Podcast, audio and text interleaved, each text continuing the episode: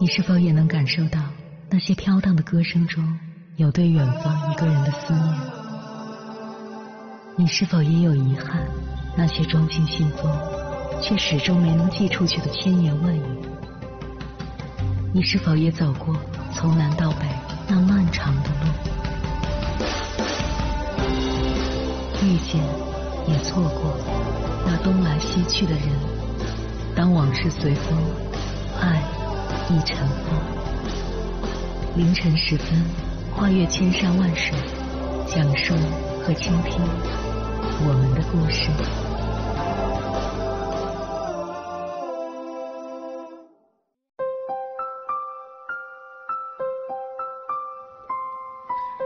欢迎回来，各位夜行者，这里是正在直播的中国交通广播心灵夜话栏目《千山万水只为你》，深夜不孤单，我是迎波，我要以黑夜为翅膀，带你在电波中自在飞翔。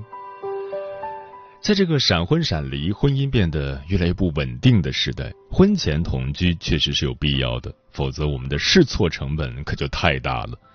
从人性的角度来讲，若非朝朝暮暮的相伴，你未必能够更清楚的了解到对方更真实的一面。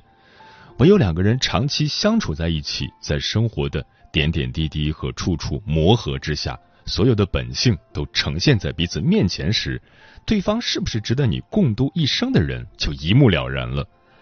虽说同居和谐的两个人结婚后不一定幸福，但同居不和谐的人若执意结婚，婚后肯定不会幸福。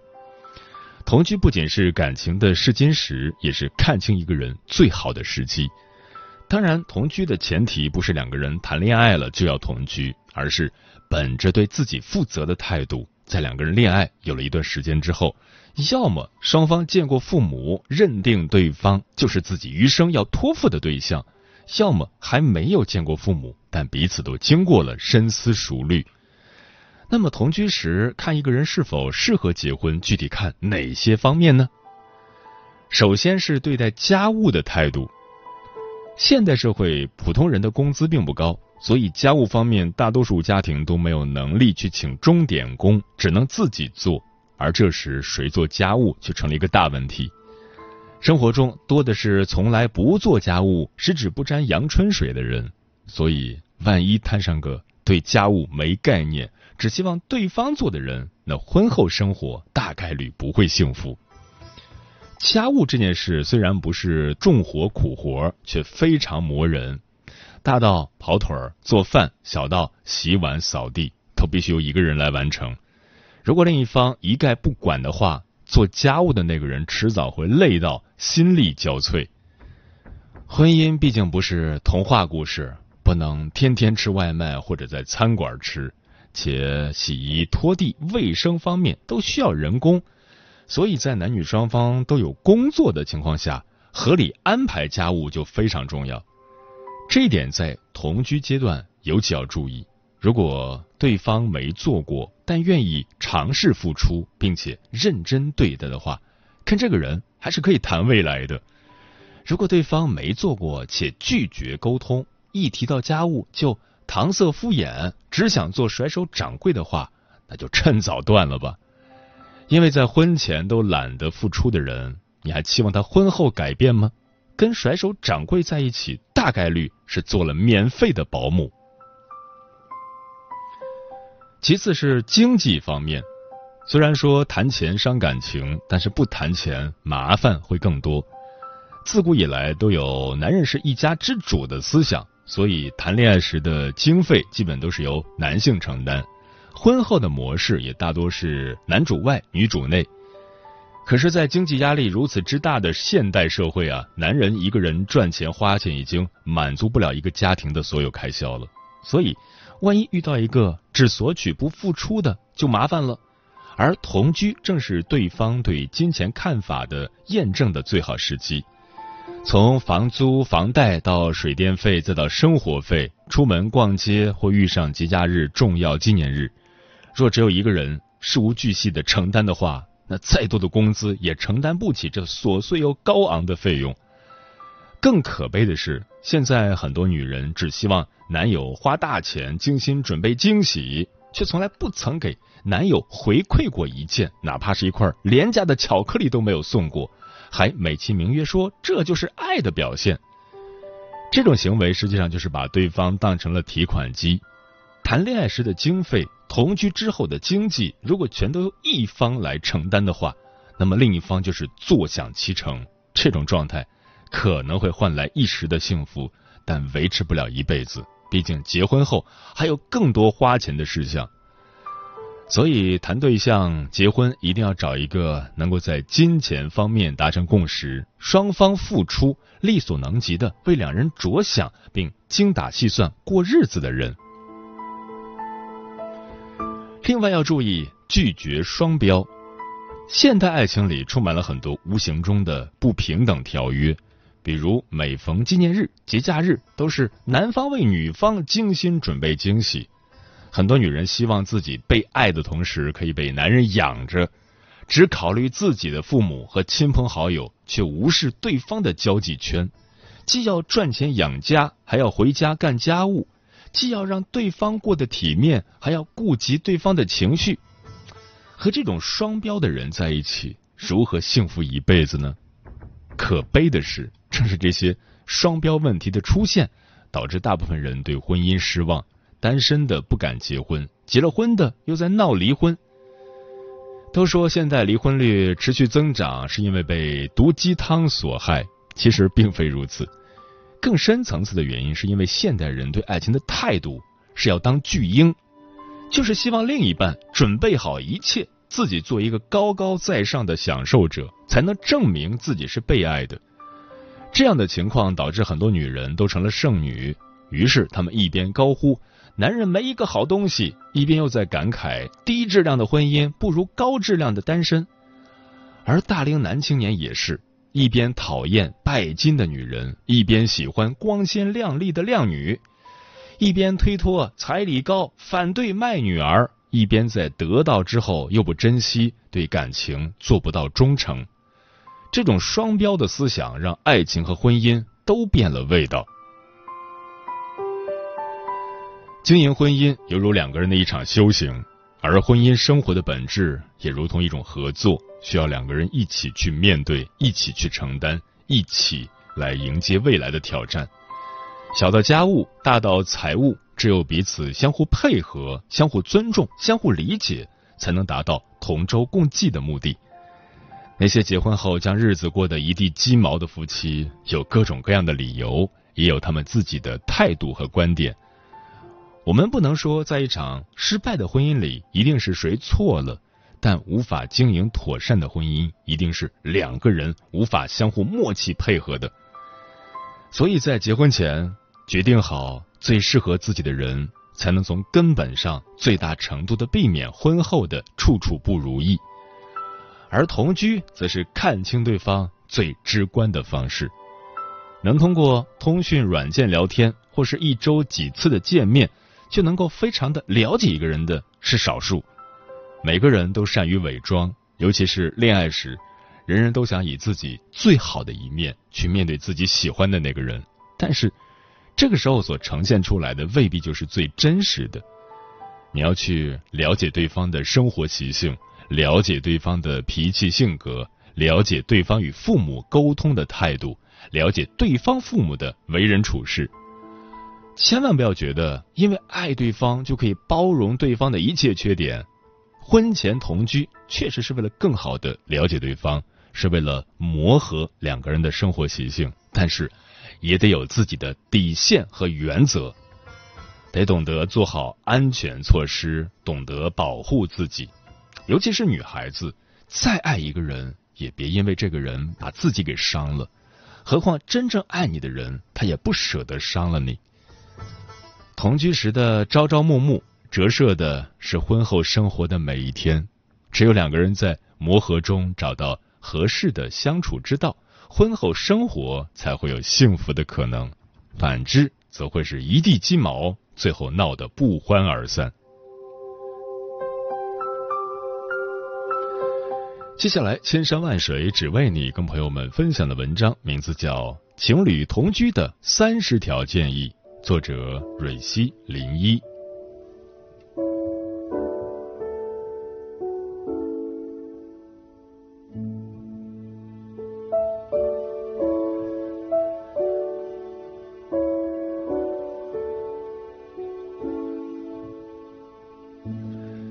很多情侣或早或晚都会面临这个问题：要不要同居？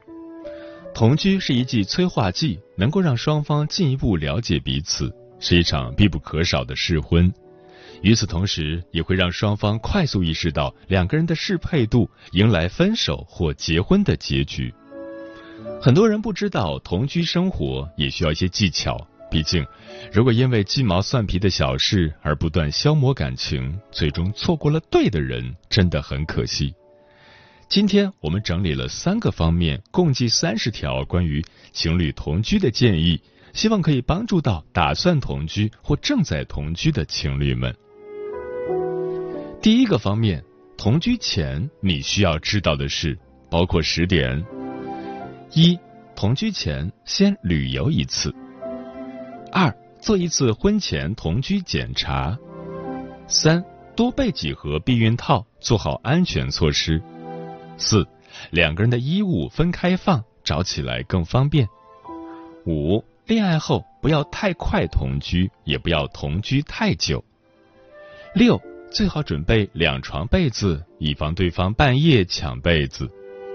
七、两人最好一起租房子，不要住到其中一方的家里。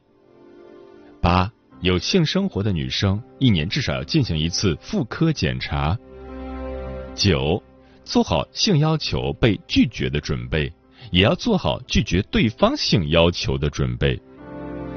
十务必讨论清楚经济上的相处模式，最好各自拿出一笔钱作为家庭基金共同使用。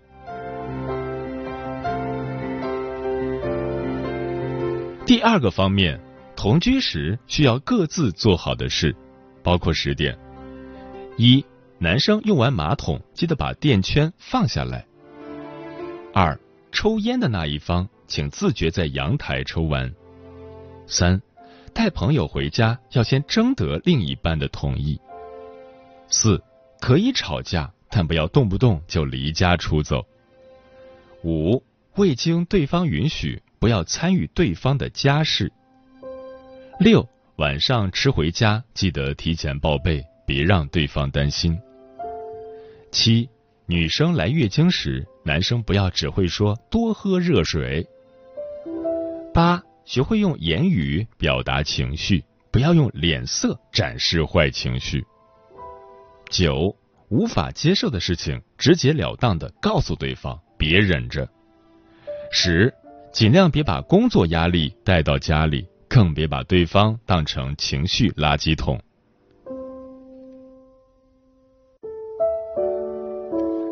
第三个方面，同居时需要双方一起完成的事，包括十点：一、两人一起挑选生活物件，共同布置小家；二、互相尊重对方的习惯，扔对方东西前记得说一声；三。即使住在一起，也要给彼此留出足够的私人空间。四，记得保持仪式感，偶尔来一场浪漫约会真的很必要。五，培养共同的兴趣爱好，一起看电影或者一起跑步都可以。六，关于家务，两人找到各自最愿意和最不愿意干的活儿并分工。七，学会记账，小到购置家具。大到假期旅行，做好财务的规划。八，条件允许的话，两个人可以养一只宠物，会增加生活的乐趣。九，两人可以将同居消息告知父母，但不要让双方家长干涉生活。十，吵架不要隔夜，毕竟住在同一屋檐下，带着情绪过夜很难熬。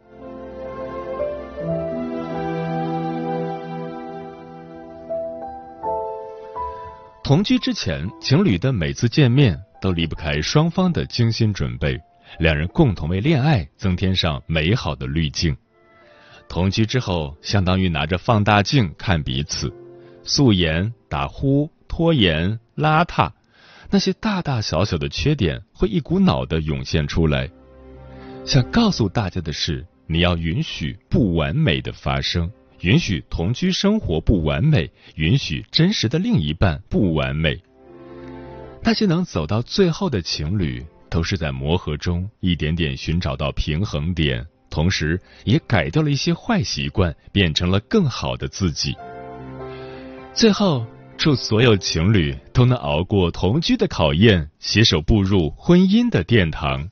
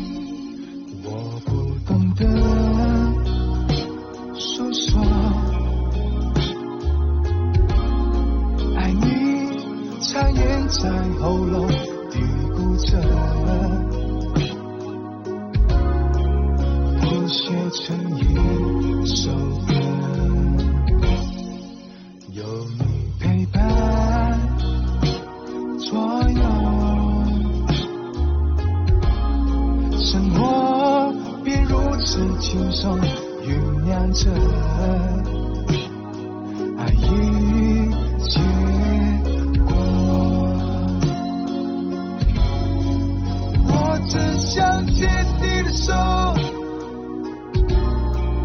不管未来有多曲折有你陪我做梦世界末日都值得。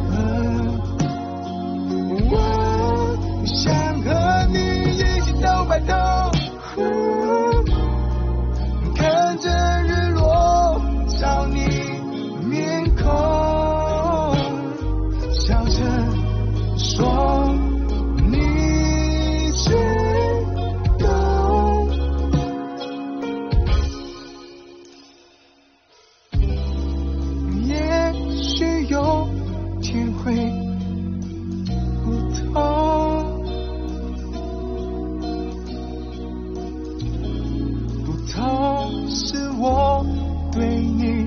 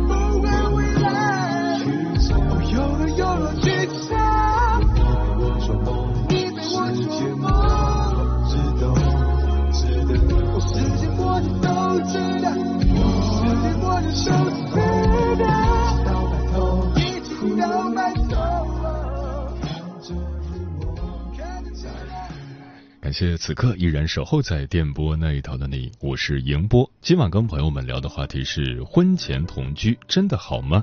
对此你怎么看？微信平台中国交通广播期待各位的互动。火妹说，婚前同居我也理不清这个问题，短时间内应该可以吧，长时间不太行，对自己和自己的家人真的很不负责。布丁说，拒绝婚前同居，万一谈不成，今天让你搬走，或者明天我要搬走，多尴尬，而且天天看着也烦。虽然我是一个很粘人的人，但有时候我觉得还是一个人挺好的。心情不好的时候，别来烦我，我有我自己的生活。专吃彩霞的鸟儿说，婚前同居我觉得不太好，人的新鲜感是直线下降的。不管男女，同居久了都会把爱消磨殆尽的。就像为什么国家会有法律，而不是只要你遵守道德自律。并且没有婚姻的保障，在生理上女性会更吃亏。人间四月天说，当一个社会现象出现时，必然会有催生它的社会背景。婚前同居可以被理解成试婚，那么那些不同居的恋人就不会发生关系了吗？我们到底在乎的是啥？似乎不言自明了。恋爱有初见之欢，婚姻更需要久处不厌。有些包容是因为真正的怜爱，有些包容却是因为现实而无奈的妥协。嗯，关于同居，想起了电影《志明与春娇》中有一幕很经典：春娇下定决心和男友分手，志明帮她搬家，两人决定去情侣酒店。他们拥抱着躺在床上，春娇不舒服，说自己休息一下就行。志明对她说。有些事不用在一晚上做完，我们又不赶时间。任何亲密关系都是急不来的，两个人相爱，不要让欲望冲昏了头脑，互相理解、互相包容才是前提。性是爱情中的调味品，是男女关系中的增色剂，是锦上添花的东西。所以，同居不是为了做爱，而是为了爱，又或者说是为了试婚。我认识一个女孩。和男朋友同居两年了，在这两年里，他们的生活并没有陷入平淡。他们会在每个闲暇的周末穿着情侣装一起出门约会，也会在每个节日和纪念日为对方精心准备礼物。因为用心经营，他们懂得了感情的真谛。我也认识一个男孩，和女朋友同居三年后，决定结束同居，正式领证，心甘情愿的进入婚姻的殿堂。三年的同居时间，于他们而言是爱情的成长史。他们会一起看着菜谱学做饭，会精打细算用好家里的小金库，会努力改掉自己的一身毛病，也会互相商量着怎么布置好这个小家。因为一起努力，他们做好了结婚的准备。爱情是包裹着一层糖纸的，而同居会撕开糖纸。将两个人真实的一面，将生活真实的一面暴露无遗。相比起来，欲望已经无足轻重了。我们只是想通过同居试出我们到底合不合适。同居不是为了性生活，而是为了生活。但愿所有同居的恋人都能经过这一关的考验，把两个人的故事写到最后。时间过得很快，转眼就要跟朋友们说再见了。感谢你收听本期的《千山万水只为你》，晚安，夜行者们。